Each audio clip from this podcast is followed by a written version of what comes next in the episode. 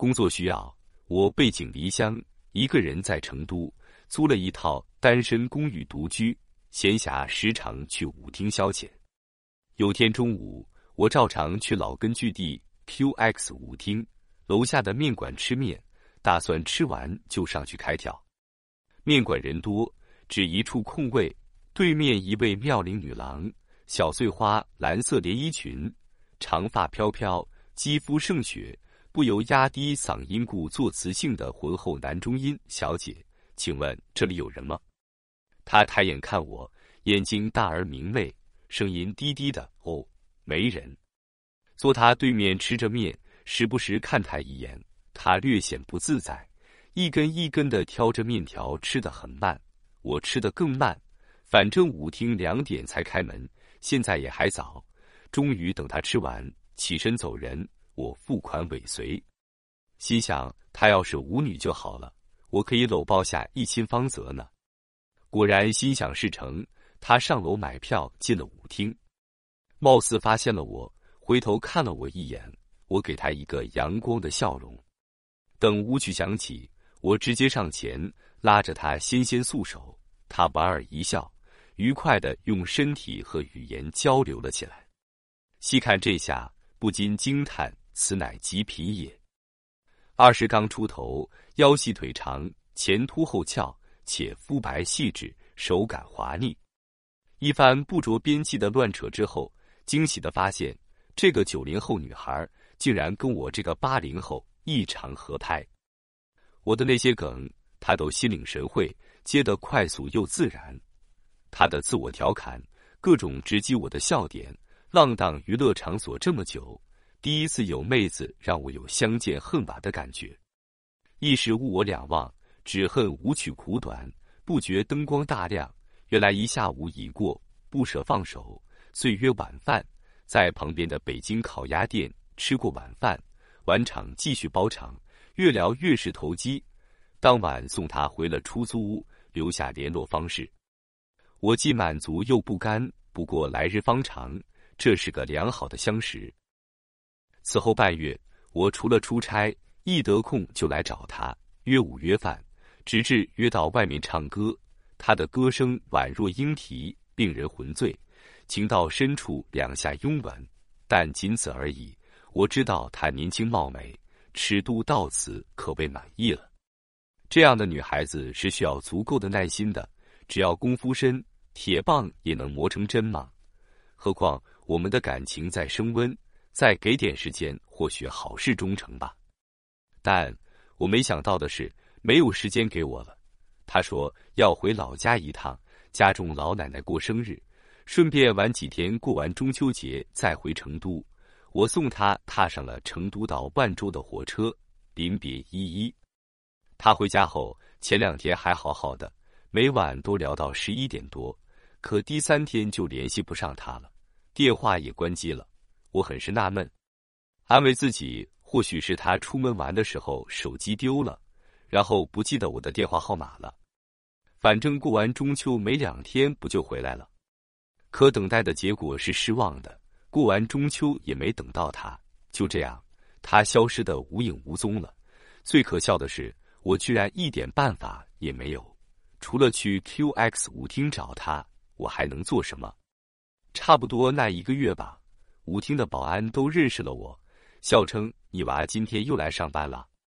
无奈之下，只好花钱请其他舞女。不为跳舞，只为问问有谁知道他的下落。最后舞女都说不知道的。这样的事每天都在发生，要么不干了，要么换场子了。人海茫茫，哪里去找？对啊，换场子。是的，我想起来了，他曾说过很喜欢白天鹅那个名字。会不会去了那里？立马转场，可结果仍然是失望的。连着几天，我每天跑两个场子，只不过是多重复一遍，失落罢了。或许是老天不负苦心人吧。终于有天，在白天鹅，我真的看见了他。我怕是幻觉，揉揉眼睛，真的是他。迫不及待拉着他的小手，急忙找个座位坐下。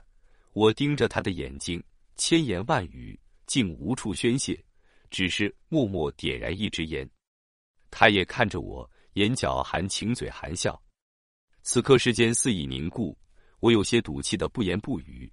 终于，他先开了口：“其实我换号了。”我鸡头白脸的冷笑：“因为我吗？怕我骚扰你？”他摇头，和盘托出了所有的故事。他初中毕业后，在重庆市区卖衣服，认识了初恋，是个小混混。不得不说，那个小混混眼光贼好。那时候的他土味矮胖，可没两年拔高了，苗条了，出落成一个亭亭玉立的美女了。可骨子里还保留了一点点自卑。那个混混有点小帅，有时候不得不服气，帅有眼光，这叫。凭实力吃软饭，小混混每日混在游戏厅赌博，鼓动他去 KTV 上班挣钱给他花。可悲的是，爱情中卑微的他竟然同意了，每每挣的钱就给他拿去输掉。或许是他的花言巧语腻了，后来变成了死缠烂打。他渐渐伤心失望了，看透了小混混对他的利用，除了钱。身体的饥渴也能得到满足，他却不甘了，最终选择了逃离，从重庆独自来成都舞厅上班。直至遇到我的时候，他其实刚进舞厅不到三个月。这次回老家，他去重庆找了原来的闺蜜丹丹，结果很不幸的遇上了前男友，并且遭遇了再一次的纠缠。为了挽留他，小混混当街自残，他百般无奈之下。给了他五千块，并且留了电话给他，他才放手。奶奶说，那个小混混其实经常来他这边打听的。那天或许是太不凑巧了，而且也很鄙视那样的烂人，就跟他商量，自己也不上班了，跟他一起到成都来舞厅挣钱。在确认了小混混不知道他老家的地址后，果断的换了电话。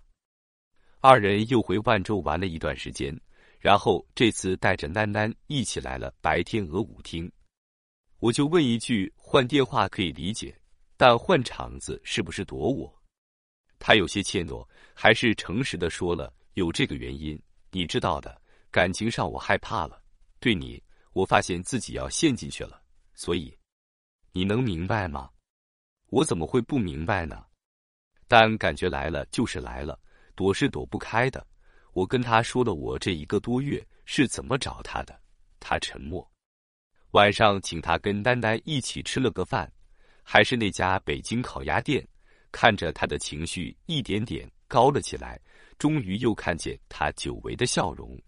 这些天来的阴霾一下子变成了晴空万里。我们的美好在延续，甚至在发展。我们经常约在外面郊游、唱歌。吃饭，终于有天，我开玩笑的问他做我女朋友吧，他笑盈盈的说好，太顺利了，我简直不敢相信。果然，他说有一个条件，以后别来舞厅找我了。晕，逗我玩呢。他继续解释，想见面我们就在外面见，总之别来舞厅了。这算什么条件啊？我当然欣喜不已的连连点头。握着他的小手，我还是忍不住问了：“为什么不能来舞厅找你呢？”他认真的说：“这两个月花了多少钱，你心里没数吗？”其实这些日子在外面算下来，除了吃饭花钱，也没花多少的。他买衣服什么的都是自己花钱，他却说：“我还是要去舞厅挣钱的，成天跟你出去，我还挣什么呀？”想想也是，这些都是小事。由着他好了，他又问我知道为什么我答应你吗？我调侃着，那还用问？我帅，幽默风趣，善解人意。他打断我，因为你结婚了。他很认真的说，我答应跟你好是考虑很久的结果，不是随便选的。一来我确实喜欢你，我也想有个喜欢的人，有个心理依靠；二来就是因为你有家了。你也是个理智的人，我早晚要回去的。我们没有将来，你明白吗？你要是为了我抛妻弃子，将来也会为了别人抛弃我，对不对？我很想说不对，但我了解自己，我要的是红旗不到，彩旗飘飘，扎是扎了点儿，但确实放不下我的家，唯有沉默以对。世间让人念念不忘的，多是昙花一现的灿烂。确定情侣关系后，我们可谓恋间情热，一日不见如隔三秋。那年元旦，她和囡囡回去参加闺蜜婚礼，邀我同去领略她的家乡风景。万州的交通一直不方便，没高铁，慢悠悠的绿皮车要晃悠八个多小时才能到。可我还是很主动的跟公司申请了出差那边，带了很多礼物。我来到了她的家乡。著名的烤鱼之都，这座原本繁华的物资集散地，如今错过了发展机遇，但是依然那么美丽，所以造就了灵秀的她。见到了她的奶奶，快八十岁了，精神依然很好，甚至还会抽烟。父亲是木匠，跟着装修队外出没在家。他妈妈话不多，但看得出来的热情。那天奶奶亲自给我做的饭。老人家手艺真好，几个家常菜让我觉得不胜回味，熏的腊肉更是一绝。我们在那座小城里肆无忌惮的享受着彼此的美好，甚至以男友的身份出席了她闺蜜的婚礼。只是离别时，奶奶看孙女婿的眼神让我内心汗颜。马上就是春节了，我们都要回老家，囡囡更是期盼。她在老家有个相亲认识半年的男友，这次回家说准备订婚了。知道我过年是必须回家的，他很懂事的说会想着我，但不会跟我联系。记不清哪位前辈说过，世上的伟大爱情多半是奸情。我不知道和他的感情是不是爱，但那个年我过得魂不守舍。刚过完年，他就给了我一个惊喜。本来说要等丹丹一起来，估计过完正月十五才来。我接到电话，飞奔而至。他提着行李，正在楼下超市，一袭白衣，亭亭而立。四目相对，竟然无语凝噎，激吻已诉千言。可美好的时光总是短暂的，一个月过去了，囡囡始终没来，并且说自己在老家结婚了，叫他回去做伴娘。他欣然赴约，说好的五天回来，又不知不觉变成了半个月。我很是焦躁，他有点心不在焉，信息回得很慢。实在熬不住，我又飞奔万州。这次没去他家，约在外面的酒店里。他那天情绪不高，坐着不说话，我不禁心下恼怒，故意冷落他，也玩着手机，时不时看他一眼。他终于开口了。这次回来，其实是囡囡非要拉她回来，给她介绍她老公的一个好朋友。那是个富二代，家底厚实，他爸出钱给他开了一个厂子。偶然翻及囡囡的朋友圈，见到了她照片，非要让囡囡介绍认识。囡囡也想着闺蜜的好归宿，于是这次借着结婚的机会让他们认识了。她哭了，我们始终没有结果的，对不对？我沉默，然后诚恳地说：“我当然自私的希望你能跟我回成都，但为你的将来考虑，这不失为好的出路。”他回头看我：“你真的这么想？”我悠悠点头。那一夜，我们相拥而眠，但没有其他动作。半梦半醒间，仿佛听到他悠悠的叹息。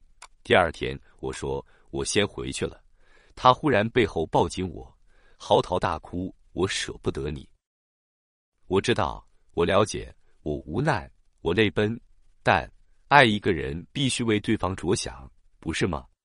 三年后，偶然想到他，还是隐隐心痛。那天，我忍不住又一次拨通了他的电话，电话通了，我们都没开口说话，直到电话里忽然传来一声婴儿的啼哭，默默挂了电话，再无联系。我知道。这将是一段永远无法忘怀的回忆，只能尘封在心底深处。晚安。更多舞厅舞女的故事，可以关注微信公众号“一开来读书”。